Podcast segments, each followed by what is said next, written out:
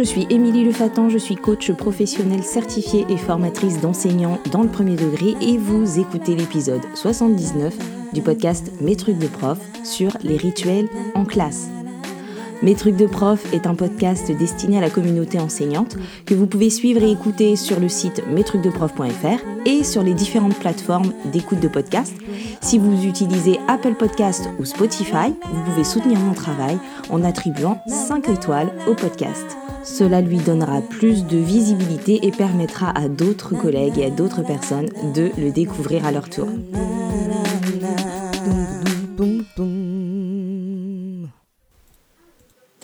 Depuis quelques années, j'entends de plus en plus parler de rituels en classe. Et euh, celles et ceux qui m'écoutent régulièrement le savent, j'aime bien euh, remettre du sens sur les mots qu'on entend souvent. Parce que ben, souvent, on observe qu'il y, a un phénomène de, délitement avec la propagation de certaines pratiques. Et euh, c'est comme ça qu'on en arrive parfois à des doxas ou à des, des trucs qui se font dans les classes parce que tout le monde le fait. Alors qu'au départ, en fait, il y avait une réelle intention et un vrai besoin. Donc aujourd'hui, c'est au rituel que je voudrais remettre du sens pour qu'on euh, re-questionne éventuellement nos rituels et qu'on se demande ben, à quoi ça sert, euh, pourquoi on a besoin de mettre en place des rituels en classe, euh, comment on les met en place de façon efficace. Et donc, je, vais vous essayer de clarifier ce que sont ben, les rites, rituels, routines, etc. et de vous donner ben, les raisons qui les rendent utiles pour les élèves, mais aussi les points de vigilance à avoir pour pouvoir les garder pertinents. Alors pour commencer, euh, un petit point de vocabulaire qui va peut-être aider à mieux cerner le concept de rituel. Euh, il y a d'autres mots en fait qui peuvent être utilisés ou qui peuvent être rapprochés du mot rituel, c'est les mots rite, routine, habitude, etc. Donc je vais pas m'étendre sur rite qui a euh, plutôt une connotation religieuse, mais qui peut aussi s'appliquer à un groupe social comme la classe ou l'école par exemple. Et en fait un rite c'est une habitude propre à ce groupe, donc à la classe ou à l'école, qui obéit à une règle et qui revêt un caractère euh, invariable.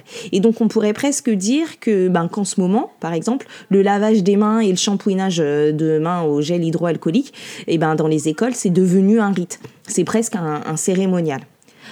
Ensuite, euh, il y a les routines.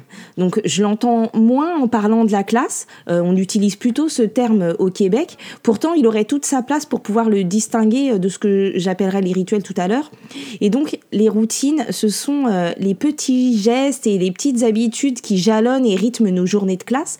Et donc, ce sont des habitudes répétées qui peuvent varier d'une école à une autre, d'une classe à une autre. Et ce sont toutes ces habituelles comme se ranger deux par deux, sortir son cahier quand on rentre dans la classe ou rester debout euh, avant de rentrer ou avant de s'asseoir ou euh, la plus répandue peut-être de, toutes les, routines ce serait euh, lever la main avant de parler. Et donc en fait, il y a plein de routines hein, qu'on met en place quotidiennement dans sa classe, parfois sans s'en rendre compte. Et ces routines, elles permettent de, de, se rassurer, elles permettent de rassurer les élèves. Et en maternelle notamment, elles rassurent après la séparation avec les parents. Et donc savoir euh, ce que je vais faire et savoir comment va se dérouler ma journée, avoir des repères, c'est rassurant pour les élèves, on le sait. Ces routines, elles vont permettre d'instaurer une, euh, une confiance et de calmer les, les anxiétés qui sont euh, liées au changement. Mais mais, mais, mais certaines routines euh, ont aussi pour rôle de marquer en fait euh, euh, les, les, les, changements de, de, temps, les césures en fait entre les différents temps de la journée et elles vont permettre aussi aux élèves ben, de changer de posture. Par exemple, de changer de posture entre la récréation et la classe. il y a une routine qui va permettre ce passage-là entre je suis élève qui joue dans la cour et je suis élève prêt à apprendre dans la classe. Et donc en classe, euh, on pourrait dire que ben, tout ce qui concerne les routines, eh ben, ça va plutôt concerner euh, tout ce qui est lié euh, à la relation au groupe, à la vie de la classe, à la mise au travail, à l'entrée en classe et à la temporalité de l'école. Donc dans certaines classes, notamment quand, quand je rencontre des, des, enseignants qui rencontrent des difficultés de gestion du groupe, par exemple, je peux parfois inviter à mettre en place des routines. Je me souviens par exemple d'enseignants stagiaires qui n'avaient aucune routine d'entrée en classe et euh, qui improvisaient à chaque fois, les élèves débordaient, euh, du coup les enseignants étaient happés par certains élèves qui les sollicitaient à ce moment-là pendant que euh, d'autres échappaient à leur regard ou se dissipaient parce qu'ils n'avaient rien à faire et qu'ils attendaient, etc. Et dans ces cas-là, ben, dès l'entrée en classe, l'enseignant, il était en, difficulté et il n'arrivait pas à euh, reprendre le groupe pour lancer sereinement les apprentissages ensuite. Et puis après, c'était un cercle vicieux. Donc, euh, c'était compliqué. Et donc, les routines, là, elles ont, leur, elles ont aussi un, rôle là dans la mise au travail et dans le fait de ben, qu'est-ce que je fais quand je rentre, comment je me mets au travail et ce que je vous disais juste avant, le changement de posture. Donc les routines, elles vont, euh, elles vont varier en fonction de vos besoins, elles vont varier en fonction euh, ben, des règles de connivence de l'école. Et je vous renvoie euh, à l'épisode 41 sur les règles, la loi et les codes, où j'en parlais un peu. Et en fait, il faudra adapter vos routines à l'enseignant que vous êtes, mais aussi à vos élèves et à vos besoins du moment, etc. Et donc, à propos de ces routines, euh, on peut se dire qu'il y a souvent dans les classes euh, des routines d'accueil qui sont parfois tacites, implicites.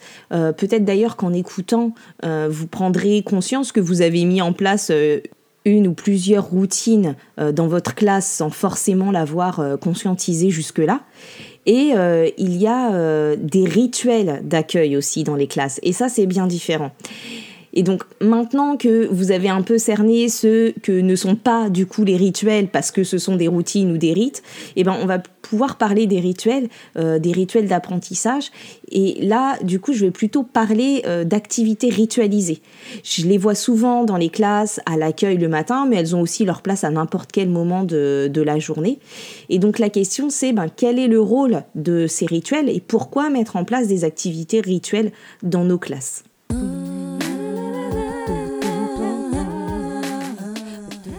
Donc, euh, pour moi, en tout cas aujourd'hui dans, dans, cet épisode, le rituel, il va concerner davantage les apprentissages un rituel en classe, en fait, a un, objectif d'apprentissage et mobilise des compétences chez nos élèves. Et donc le rituel, il va permettre aux élèves de s'exercer ou bien euh, de s'entraîner ou de remobiliser des connaissances. Et le fait que ce soit ritualisé, ça va permettre d'alléger la, charge cognitive, de, de libérer l'esprit des élèves, en fait, pour qu'ils puissent euh, pour qu'ils puissent se concentrer, se focaliser sur la tâche, euh, la tâche qui leur est demandée, sur la tâche cognitive en fait, sans avoir à se soucier de la consigne euh, ou de comment il faut faire, comment il faut s'y prendre, parce que cette consigne, elle va leur être familière. C'est-à-dire que élèves, l'élève sait exactement ce qu'on attend de lui, comment il doit s'y prendre, où, où il doit écrire, ou bien où est-ce qu'il peut trouver du matériel, et il n'a pas besoin d'y penser et de se questionner euh, ou de s'en inquiéter. Et donc, du coup, il va pouvoir euh, vraiment se consacrer pleinement, complètement à la réflexion et à l'enjeu euh, cognitif demandé par ce rituel. Donc prenons un exemple, euh, s'il s'agissait euh, d'un rituel de dénombrement ou de calcul, eh ben, le fait que l'élève connaisse le procédé et le déroulement de l'activité, il va pouvoir euh, complètement se consacrer au calcul ou au dénombrement, etc., sans se demander si c'est dans le cahier rouge ou dans le cahier vert, s'il faut souligner, si je dois écrire à droite ou écrire à gauche, si je dois faire ceci ou soit faire cela. Et donc il va vraiment se concentrer sur ce qu'on lui demande de faire au niveau cognitif. Et l'autre avantage, c'est que ça va les mettre en confiance et que ça va aussi les placer dans leur zone de confort. Et je vous en parlais dans les épisodes 68 et 69 sur la confiance en soi. La confiance en soi, en fait, elle se développe en passant à l'action, donc en sortant de sa zone de confort, mais pour pouvoir oser sortir de sa zone de confort, il faut aussi régulièrement se rassurer en faisant des choses dans sa zone de confort. Et donc, elle s'entretient comme ça en faisant un aller-retour, en sortant de sa zone de confort et en y revenant. Et c'est tout à fait ce que permet le rituel il va permettre à l'élève de se sentir à l'aise, euh, de se sentir en confiance parce qu'il connaît la tâche, parce qu'il sait faire et d'être dans sa zone euh, de confort et donc de pouvoir ensuite euh, oser, oser en sortir. Et ensuite, eh bien, grâce à ça, on va pouvoir petit à petit euh, complexifier la tâche, complexifier les tâches, petit à petit challenger les élèves pour agrandir cette zone de confort. Et donc même à l'intérieur du rituel, on peut euh, complexifier les choses. L'autre aspect euh, intéressant du rituel, c'est que ça va permettre de donner aux élèves des habitudes de travail et de leur permettre de développer leur autonomie Ils vont pour certains ben, expérimenter et apprécier le fait de pouvoir faire seul les choses sans l'adulte, euh, se débrouiller tout seul, euh, sans, le, sans le maître ou la maîtresse. Et ils vont aussi pouvoir, euh, du coup, dans ces cas-là, travailler à plusieurs, aller chercher des outils, etc. Vraiment devenir autonome dans la, dans, dans la tâche. Et cela va accessoirement euh, permettre euh, à l'enseignante ou à l'enseignant de se rendre aussi plus disponible pour autre chose, euh, parce que les élèves vont moins le, solliciter, moins la solliciter, etc.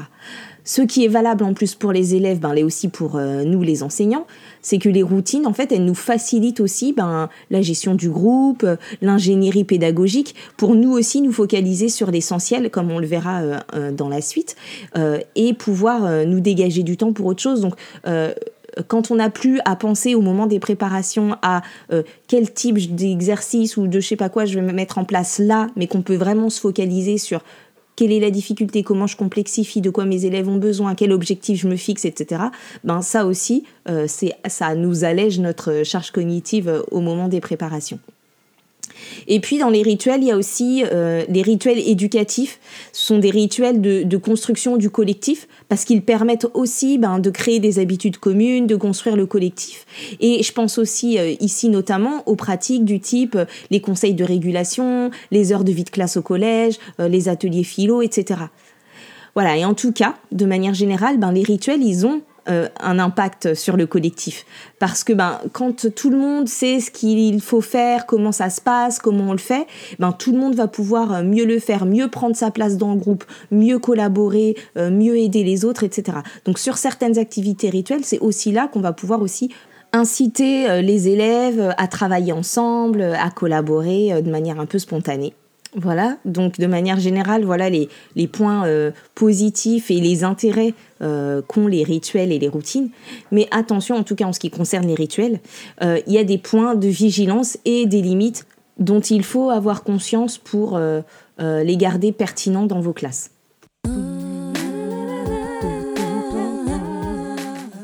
Donc, euh, le premier point de vigilance, c'est l'intérêt, le sens d'un rituel. Donc, il faut bien être conscient de l'objectif d'apprentissage. Parfois, on peut trouver euh, un rituel sympa, ludique, bien présenté, etc. Mais il faut savoir ce qu'il permet aux élèves d'apprendre et quelles compétences il développe. Je vais prendre l'exemple d'un rituel qui est assez répandu euh, en maternelle notamment, le rituel de la météo. Eh bien, quand on, quand on met en place ce rituel, bah, il faut se demander ce qu'on vise. Pourquoi je fais ce rituel avec mes élèves? Qu'est-ce que je veux développer? Qu'est-ce que ça leur apporte? Est-ce que euh, c'est un un prétexte pour faire parler les élèves et pour euh, déclencher des, des, prises de parole et faire de l'oral? Et dans ce cas-là, ben, euh, je vais réfléchir à vraiment permettre aux élèves de prendre la parole, leur, leur poser des questions ouvertes, susciter les interactions entre eux. Ou bien est-ce qu'il s'agit plutôt d'un rituel pour leur permettre d'acquérir du vocabulaire et de l'utiliser, d'améliorer les tournures de phrases, etc. Dans ce cas-là, je vais peut-être euh, plutôt le faire en petits groupes, apporter des flashcards, apporter du vocabulaire, faire en sorte que ça évolue, etc. Ou bien euh, est-ce que c'est un, rituel qui euh, va leur permettre de découvrir le monde, de questionner le monde de découvrir des, outils de mesure, de développer, de développer leur euh, capacité d'observation. Et là, euh, la, la, manière dont je vais euh, mener ce rituel va être encore complètement différente. Donc vraiment, même pour les rituels, sans cesse re-questionner, mais pourquoi je fais ce rituel? À quoi il me sert? Pourquoi il est bon pour mes élèves et en quoi il les fait progresser? Sur quoi il les fait progresser? Est-ce que je le maintiens? Est-ce que je le maintiens pas? Voilà. Ensuite, second point de vigilance, c'est que un rituel, ça doit malgré tout mobiliser les élèves et ce euh, au niveau cognitif. L'élève, il doit réellement être en activité. Faut pas que ce soit euh, trop simple ni trop compliqué. Et donc le, rituel, il doit être vraiment à la lisière de la ZPD, c'est-à-dire de la zone proximale de développement. Et euh, il doit permettre aux élèves d'apprendre, d'avancer. Et donc les, rituels, ils doivent évoluer. Ils doivent s'inscrire donc dans une progression bah, réfléchie. Et même si la elle peut rester la même longtemps. Le contenu du rituel doit évoluer, euh, la complexité du rituel doit évoluer et on peut même euh, différencier le rituel en fonction des élèves. Et donc on peut avoir un déroulement hyper ritualisé et un contenu évolutif par exemple. Et donc là, il faut questionner, en tout cas questionner les rituels ben, qui restent les mêmes toute l'année, être vigilant à cela, les rituels où les élèves effectuent euh, toujours la même tâche et ne pas hésiter à les changer, à les faire évoluer, à faire évoluer la modalité ou même à arrêter un rituel qui ne fait plus avancer les élèves ou qui, qui leur sert plus à rien. Troisième point de vigilance, c'est le feedback, le retour métacognitif. Je vous en ai déjà parlé à plusieurs reprises et notamment dans l'épisode 14 sur les neurosciences et l'enseignement.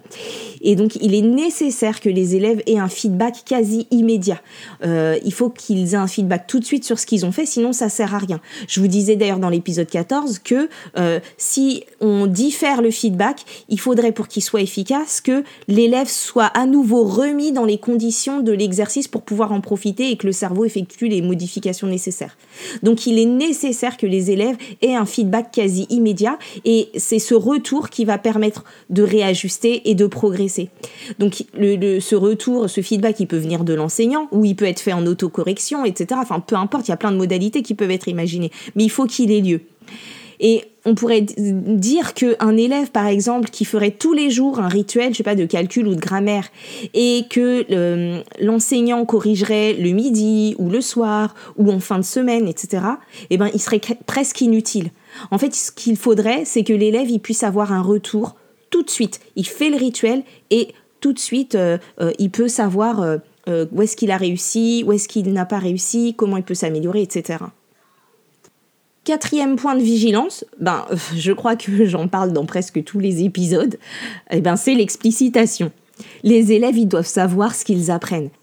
Et bien souvent, quand c'est un rituel et qu'il y a des automatismes euh, qui s'installent soit dans la mise en œuvre euh, du rituel ou dans le lancement, euh, etc., on ne donne plus l'objectif aux élèves et eux, ils font le rituel de manière automatique. Dans ces cas-là, ils n'ont plus du tout conscience de ce qu'ils apprennent et du coup, ils transféreront difficilement, en tout cas plus difficilement, les, les compétences dans d'autres contextes.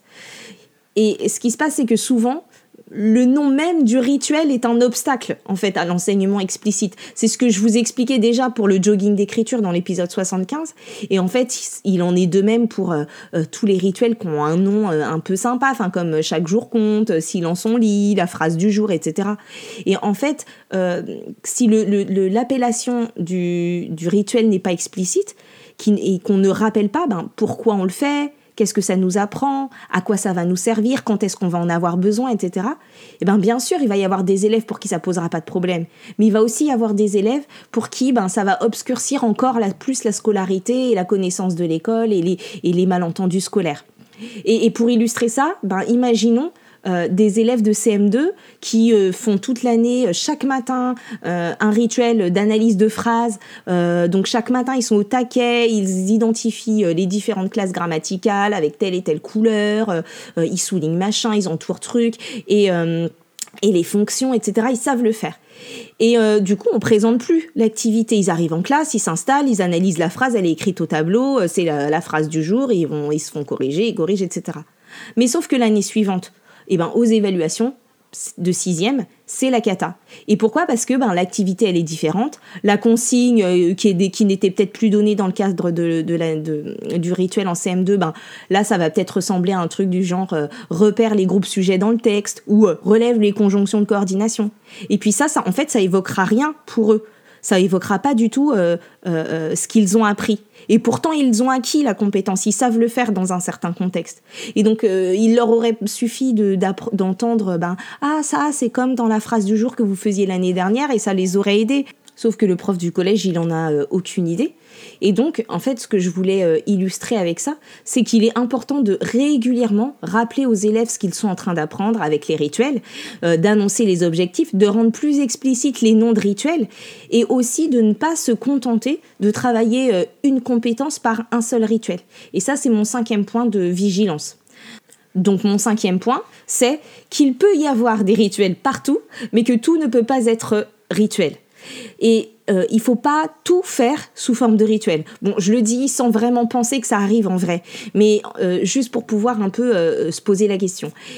Il est important de pouvoir surprendre les élèves, de pouvoir les déstabiliser. Et c'est justement le rôle des rituels. Il faudrait pas tomber dans l'excès inverse. C'est ce que je vous disais tout à l'heure. Les rituels, ils rassurent, ils sécurisent les élèves pour pouvoir ensuite être déstabilisés et créer de l'apprentissage.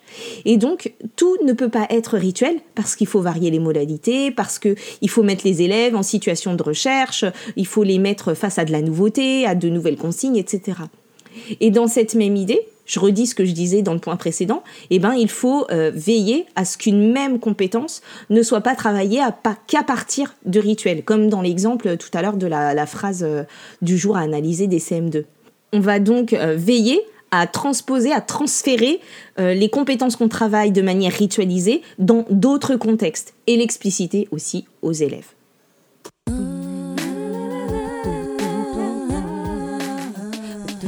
Donc, euh, si je récapitule tout ce que je vous ai dit depuis tout à l'heure, euh, eh bien, même si euh, on, les nomme souvent de la même façon, on peut distinguer d'un côté les routines qui sont plutôt des habitudes de classe, qui concernent plutôt la mise au travail et qui vont permettre de structurer le temps et de structurer l'espace d'apprentissage. Et d'un autre côté, les rituels, euh, les activités rituelles en classe, qui vont plutôt concerner ben, les apprentissages eux-mêmes et qui vont permettre aux élèves de, d'être assurés aussi, mais de pouvoir s'entraîner, euh, réutiliser des compétences, etc. Et les deux, hein, routine et rituel, vont permettre de euh, rassurer les élèves, vont permettre ces allers-retours hors et à l'intérieur de la zone de confort et donc développer la confiance en eux. Et en ce qui concerne euh, les rituels d'apprentissage, les activités rituelles, eh bien, ils doivent, euh, les, rituels doivent avoir un objectif clair, un objectif qui soit explicité aux élèves et ils doivent euh, être évolutifs on doit, nous les enseignants, réfléchir à permettre aux élèves d'avoir un feedback immédiat et, euh, avoir euh, conscience que ben, les rituels, ils vont permettre euh, d'alléger la tâche cognitive pour se focaliser sur la compétence travaillée. Et donc on a tous intérêt, hein, enseignants comme élèves, à mettre en place des routines, des rituels en classe de la maternelle à la terminale. Voilà, cet épisode est terminé. Si vous l'avez apprécié, venez me le faire savoir en commentant une publication, soit sur le site internet mestrucsdeprof.fr ou sur les réseaux sociaux Instagram, Facebook. Et pensez à le partager auprès de vos amis, de vos collègues ou des personnes qui pourraient être intéressées par le sujet. Si vous êtes intéressé par mes services et mes compétences de coach professionnel, venez faire un tour sur le site mestrucsdeprof.fr dans l'onglet coaching. Je vous retrouve bientôt pour un prochain épisode et d'ici là, portez-vous bien. Bye bye.